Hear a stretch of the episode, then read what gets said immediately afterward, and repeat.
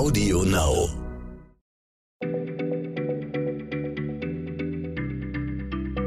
Schneller Schlau, der tägliche Podcast von PM.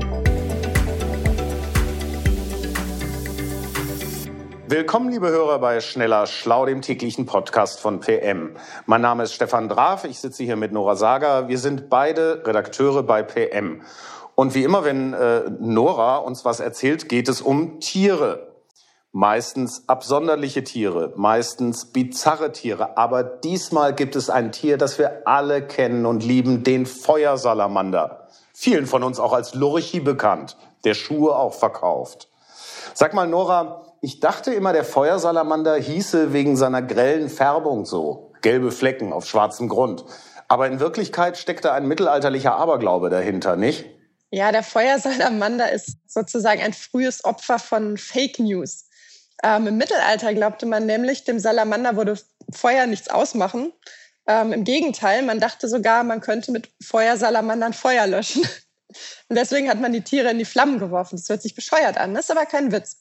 Und äh, obwohl man eigentlich ja hätte sehen müssen, dass das nichts bringt, ne, also du wirfst den Salamander ins Feuer, es brennt weiter, hat sich der Aberglaube trotzdem sehr lange gehalten. Und sogar Leonardo da Vinci, der ja eigentlich ein sehr wissenschaftlich gesinnter Mensch war, hat solchen Quatsch verbreitet. Der meinte nämlich, der Feuersalamander würde sich von Flammen ernähren.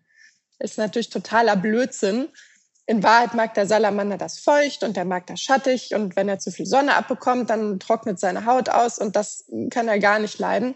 Deswegen kommt er meist äh, nachts oder bei Regen aus seinem Versteck und deswegen sehen wir ihn so selten, obwohl er gar nicht so selten ist tatsächlich in Deutschland. Okay, also ich habe gelernt, mit dem äh, Feuersalamander am Lagerfeuer sitzen ist dann wohl nicht so eine gute Idee. Aber was hat es denn jetzt mit der Färbung auf sich? Ist das nur eine Laune der Natur? Äh, nee, das ist eine Warnung. Ähm, es ist ja so, dass viele Tiere, die ähm, grelle Farben haben, das tun, um ihre Feinde zu warnen, dass sie giftig sind. Und so ist das auch beim Feuersalamander. Der hat auf dem Rücken Drüsen und hinter den Augen Drüsen. Und über diese Drüsen kann er Giftstoffe absondern. Das sind äh, Alkaloide. Das ist eine Stoffklasse, zu der relativ viele Naturgifte zählen. Übrigens auch Morphin, das aus Schlafmohn gewonnen wird und aus dem man dann wiederum Heroin äh, herstellen kann. Aber der Feuersalamander braut auf jeden Fall seine eigenen Gifte zusammen. Die heißen auch Salamander-Alkaloide, weil das quasi seine eigene, eigene Mixtur ist.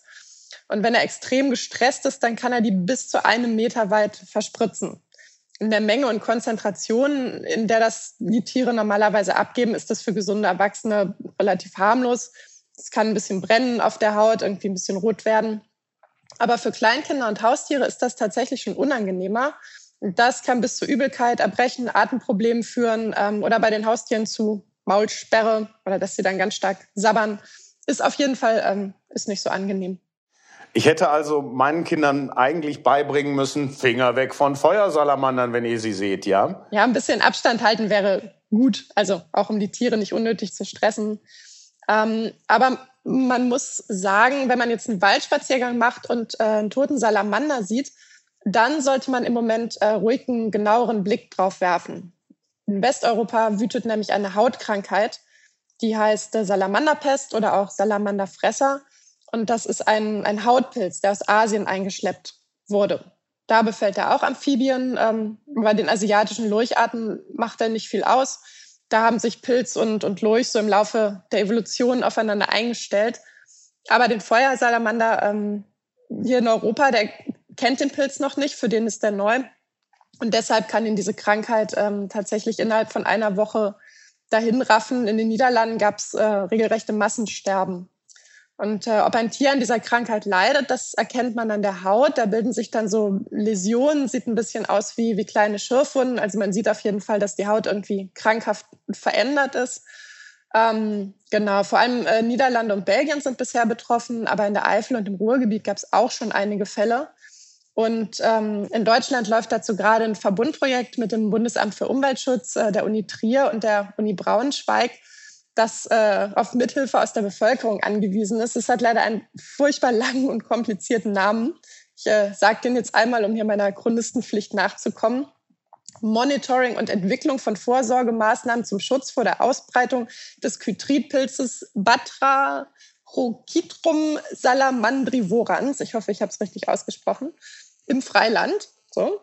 Ähm, aber tatsächlich, wenn man Salamanderpest und äh, Bundesamt für Naturschutz googelt, dann findet man relativ schnell eine Adresse, an die man Funde von kranken und toten Salamandern melden kann, idealerweise mit Foto, damit die Wissenschaftler sich gleich angucken können, ob das tatsächlich ähm, dieser Salamanderfresserpilz ist. Liebe Hörer, Sie müssen also nicht den Namen dieses Chytrid-Pilzes aussprechen können. Darum geht's gar nicht. Aber Sie können sich wirklich als sogenannter Citizen Scientist, als Bürgerwissenschaftler da betätigen. Das gibt es in ganz, ganz vielen Gebieten. Und es ist wirklich eine große Hilfe für die professionelle Wissenschaft. Gerade auch eben im Fall der Feuersalamander. Über Citizen Science reden wir hier bestimmt auch nochmal. Bis dahin sage ich Tschüss. Tschüss. Schneller Schlau, der tägliche Podcast von PM.